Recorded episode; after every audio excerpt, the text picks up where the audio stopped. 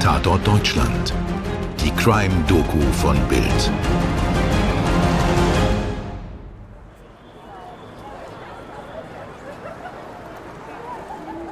Es ist Juli.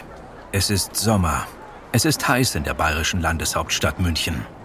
Die Sommerferien stehen kurz vor der Tür. Nur sieben Tage trennen unzählige Kinder in München von sechs Wochen Freude und Freizeit.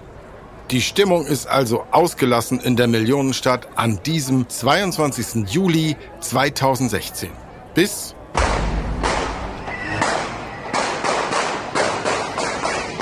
bis David S. ein Blutbad anrichtet, ein rassistisches Attentat verübt und neun Menschen erschießt. Der rechtsextreme Anschlag am Olympia-Einkaufszentrum schockierte München, Deutschland und die ganze Welt. Mecko, ich weiß nicht, wie es dir geht, aber ich erinnere mich noch ganz genau, wo ich war, als die Meldungen zu hören waren. Überall im Radio, online konnte man es lesen. Schüsse in einer Großstadt in Deutschland. Sowas hatte man bis dato ja jetzt nicht besonders häufig erlebt. Ja, Stefan, mir ging's da ganz genauso. Ich wohne ja selbst in München und erinnere mich gut, dass die Stadt nach dem Anschlag wirklich unter Schock stand. Die Nachricht hatte sich ziemlich schnell verbreitet, auch wenn man noch nicht wusste, was genau passiert war. Es war irgendwie schwer zu begreifen, wie sowas in der eigenen Stadt geschehen konnte. Und mir ist auch noch präsent, welche Panik und Unsicherheit kurz nach den Schüssen herrschte. Denn dieses Attentat versetzte München in einen Ausnahmezustand. Unser heutiger Fall bei Tatort Deutschland. Mein Name ist Mirko Kasimir. Und ich bin Stefan Netzeband. Hallo. David S. lebt mit seinen Eltern und seinem kleinen Bruder in München. Der 18-Jährige ist Einzelgänger, isoliert und hat wenige Freunde. Jahrelang befindet er sich in psychiatrischer Behandlung. In der Schule wird David S. von seinen Mitschülern gemobbt, teilweise sogar körperlich misshandelt. Dies waren vor allem Angehörige südosteuropäischer Bevölkerungsgruppen. Und daraufhin entwickelt David S. einen Hass. Hass auf seine Mitschüler und Hass auf Personen, die sich im Alter und Aussehen seiner ihn mobbenden Schulkameraden ähneln, eine ähnliche Herkunft haben. David S. macht all diese Personen verantwortlich für sein Leid. Der 18-Jährige, der selbst iranische Wurzeln hat, wird zum Rassisten. David S. beschäftigt sich intensiv mit Amokläufen und Attentaten. Er verfasst eine Art Manifest, schreibt darin von ausländischen Untermenschen, die er exekutieren will. Er ist fasziniert von dem Rechtsextremisten Anders Breivik, der am 22. Juli 2011, auf den Tag genau fünf Jahre vor dem Attentat am OEZ, 77 Menschen in Norwegen erschoss. Und so plant David S. selbst einen rechtsextremen Anschlag.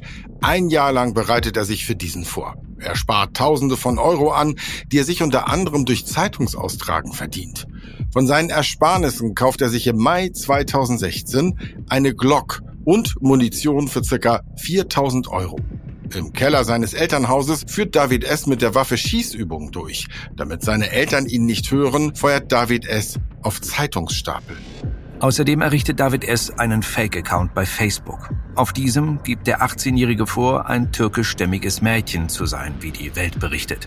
Am Freitag, den 22. Juli 2016, postet David S. unter diesem Account vier Aufforderungen an seine Facebook-Freunde zu McDonald's, Mackie, wie er schreibt, am Olympia-Einkaufszentrum zu kommen. Ich spendiere euch was, wenn ihr wollt, aber nicht zu teuer. Diesen Ort hat David S. nicht zufällig gewählt. Der 18-Jährige weiß, dass sich am OEZ viele Menschen mit Migrationshintergrund aufhalten werden und der 18-Jährige will diese Menschen töten. Und so macht sich David S. am 22. Juli 2016 auf den Weg zu seinem Anschlagsziel. Gegen 16 Uhr setzt er sich seinen roten Rucksack auf Gepackt ist dieser mit der gekauften Glock und Munition. Außerdem trägt er ein schwarzes T-Shirt, eine Jeans und schwarze Schuhe. Unscheinbar. Mit seinem Fahrrad fährt der 18-Jährige Richtung OEZ. Um kurz nach 16 Uhr trifft David S. noch seinen Freund in der Nähe des Einkaufszentrums. Eine Stunde später, um 17 Uhr, verabschieden sich die beiden jungen Männer. Von David S. blutigem Plan weiß sein Freund überhaupt nichts. Um 17.08 Uhr betritt David S. die McDonalds-Filiale neben dem Olympia-Einkaufszentrum. Er wirkt zögerlich. Mehr als 40 Minuten lang streift er durch das Schnellrestaurant, bis er seine Entscheidung trifft. David S. läuft ins WC im ersten Stock und holt die Waffe aus seinem Rucksack. Um 17.51 Uhr kommt er zurück in den Essensbereich und läuft unmittelbar auf eine Sitznische zu, in der eine Gruppe Jugendliche sitzt. Als David dort ankommt, fragt er ein 14-jähriges Mädchen der Gruppe, ob es ihr schmecke. Daraufhin zückt er seine Waffe und eröffnet kurzerhand das Feuer. David feuert insgesamt 18 Mal auf die Teenager. Fünf von ihnen sterben. Ein 13-jähriges Kind kann sich schwer verletzt über eine Notfalltreppe retten. Keines der Opfer ist älter als 15 Jahre. Gleichzeitig, mit den ersten fallenden Schüssen, filmt sich im Außenbereich der McDonalds-Filiale ein Paar mit einem Handy. Sie lachen zusammen in die Kamera. Im Hintergrund hört man Davids tödliche Schüsse. Doch dass hier gerade ein Attentat verübt wird, das verstehen in diesem Moment nur wenige. Das ändert sich jedoch wenige Sekunden später. Videoaufnahmen zeigen, wie der Attentäter aus dem Schnellrestaurant läuft, seine Waffe zückt und das Feuer eröffnet. Die Menschen fliehen in alle Richtungen. Doch es ist zu spät für einen 17-Jährigen. Davids Kugeln treffen ihn tödlich. Im Anschluss erschießt der Attentäter eine 45-jährige Frau und einen 19-jährigen Mann. Sogar auf eine Mutter mit drei Kindern feuert David S schießt ihr in beide Unterschenkel. Doch sie kann gemeinsam mit ihren Kindern fliehen. Jetzt läuft David in das Einkaufszentrum. Vor einer Rolltreppe erschießt er sein letztes Opfer, einen 20-jährigen Mann. Der Attentäter flieht aus dem OEZ, rennt in ein anliegendes Parkhaus, feuert wahllos auf eine Passantin, ohne sie zu treffen. Auf dem Parkhausdeck irrt der 18-Jährige umher, bis ihn ein Anwohner des gegenüberliegenden Hauses vom Balkon aus anspricht. Ich bin Deutscher! Du bist ein Wichser, bist du! Ein Wichser! Was machst du hier im Scheiß? Ich bin hier geboren worden! Ja und was machst du hier im Scheiß? In der Hartz-IV-Gegend! Der kennt der der Arschloch da unten! Ich war definitiv bei stationären Behandlung! Ja, Behandlung, das fährst du Psychiatrie, du Arschloch! Ich hab nichts getan! Ist das eine Strafe, Jonas? Ja, warum halten Sie die Schnauze? Du Wichser, du!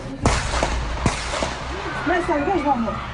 David S. feuert auf den Mann auf dem Balkon, aber die Schüsse verfehlen diesen.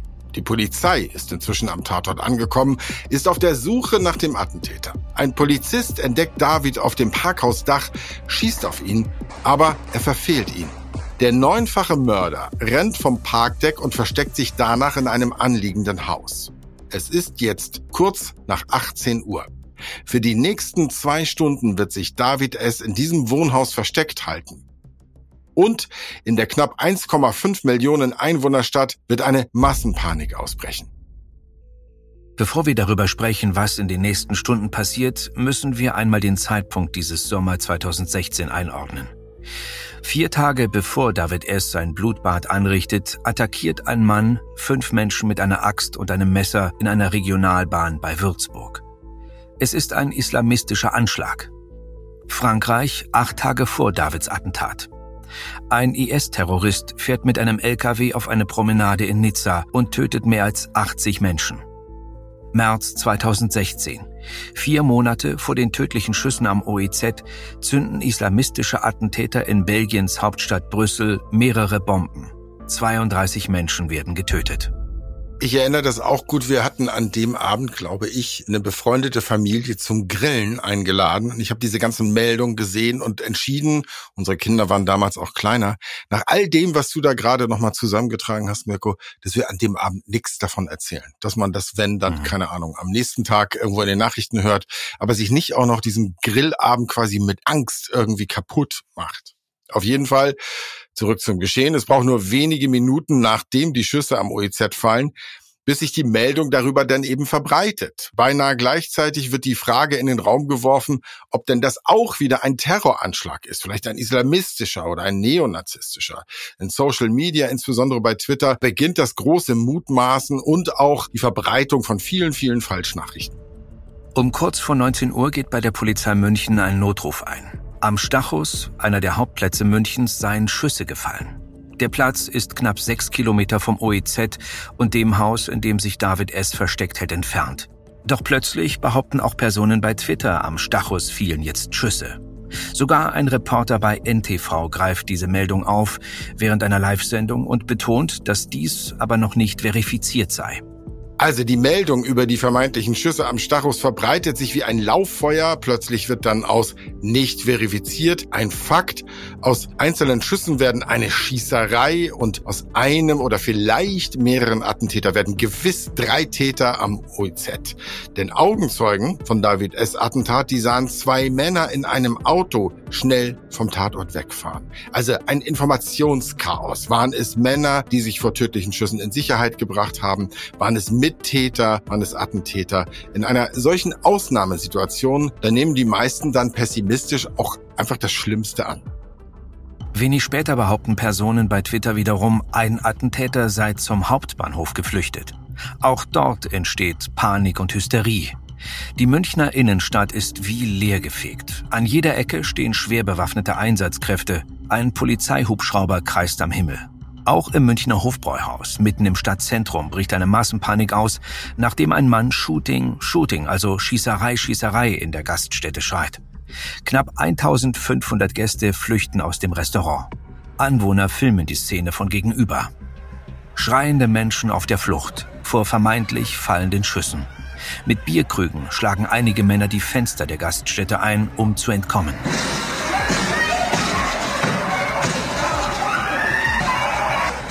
Erst um Viertel vor acht, eine Stunde nach der ersten Meldung, dementiert die Polizei München die Schüsse am Stachus.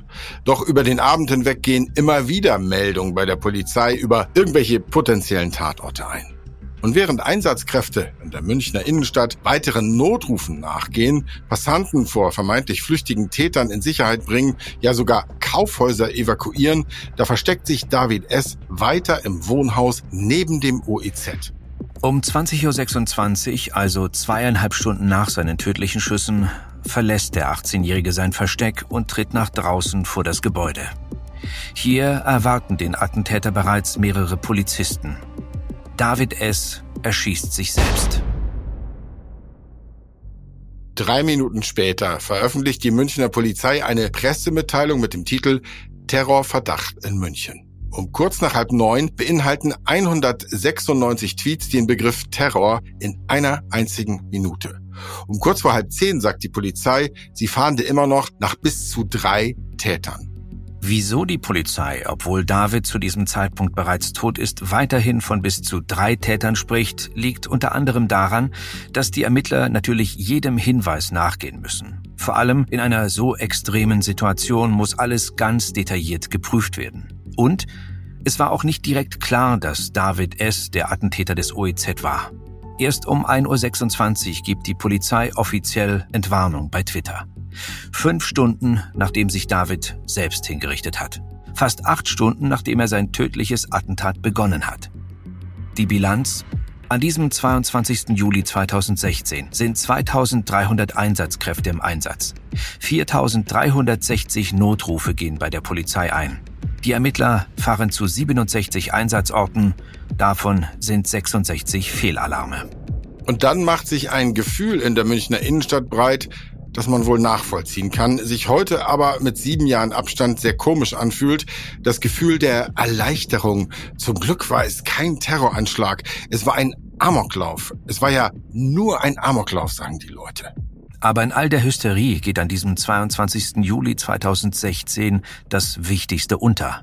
Neun Menschen, darunter acht Personen nicht älter als 20, fünf von ihnen sind nicht einmal volljährig, werden von einem rechtsextremen Rassisten erschossen. Unmittelbar nach dem Attentat beginnt die Diskussion darüber, ob Davids Blutbad eine rechtsextremistisch motivierte Tat war. Eine zum Teil absurde Diskussion, die sich natürlich darum drehte, dass er selber migrantische Wurzeln hat. Ermittler auf jeden Fall stufen die Tat schnell als Racheakt wegen Mobbings ein, obwohl es an David S. rechter Gesinnung ja eigentlich keine Zweifel geben kann. Zwei Jahre später wertet dann selbst das Justizministerium in Bayern die Tat als extremistische Tat ein. Aber das bayerische Innenministerium zögert und bleibt vorerst bei der Auffassung, es sei eben ein Amoklauf gewesen, kein rechter Anschlag. Neben dieser Debatte finden im selben Jahr auch zwei Prozesse statt, die mit dem OEZ-Anschlag zusammenhängen. Der Verkäufer von Davids Waffe, und der Betreiber der Darknet-Plattform, auf der David S. diese erwarb, stehen vor Gericht. Die beiden Männer werden zu jeweils sieben und sechs Jahren Haft verurteilt. Im Oktober 2019, also mehr als drei Jahre nach dem Attentat, stuft dann das Innenministerium den Anschlag als rechtsextreme Tat ein. Auch das LKA ändert in seinem Abschlussbericht die Bewertung der Tatmotive als politisch motiviert. Es ist ein schwacher Trost für die Hinterbliebenen, dass, wie von Mirko erwähnt, die beiden Beteiligten an dem Waffengeschäft in Haft sind. Außerdem beenden die Behörden die Verharmlosung von David S. Tat, die ihn ihre Angehörigen so gewaltvoll genommen hat. Denn keiner von Davids Opfern musste sterben, weil sie in der Schule gemobbt hätten oder für sein Leid verantwortlich waren. Keines der neun Opfer kannte David S. überhaupt. Jeder seiner neun Opfer musste sterben, weil sie Einwandererkinder waren oder eben selbst Einwanderer. Somit reiht sich dieser 22. Juli 2016 in eine traurige Liste von rechtsextremen Attentaten in Deutschland ein. Mit Halle, mit Hanau, mit den NSU-Morden und zu vielen weiteren. Das war unsere heutige Folge von Tatort Deutschland. Die Initiative München Erinnern kämpft dafür, den Anschlag am OEZ in Erinnerung zu behalten. Auf der Website ist ein Spendenkonto dafür eingerichtet. Die Informationen dafür findet ihr in den Show Notes. Wir haben mit Quellen des LKA und der Staatsanwaltschaft München, unserer eigenen Berichterstattung und ZDF Info gearbeitet. Außerdem nutzten wir die sehr detaillierte Recherche der SZ über die entstandene Massenpanik in der Münchner Innenstadt. Skript Lilly von der Osten, Postproduktion Wake Word Studios München. Vielen Dank, dass ihr mit dabei wart. Wir freuen uns, wenn ihr auch beim nächsten Mal wieder mit einschaltet. Euer Mirko und euer Stefan. Dir hat diese Folge von Tatort Deutschland gefallen? Du bekommst von True Crime einfach nicht genug. Dann hör jetzt in unsere weiteren Folgen rein. Hier warten mehr als 200 spannende Fälle auf dich, wie das Verschwinden von Rebecca Reusch, der Prozess gegen O.J. Simpson oder die Entführung von Ursula Herrmann. Wir hören uns bei Tatort Deutschland.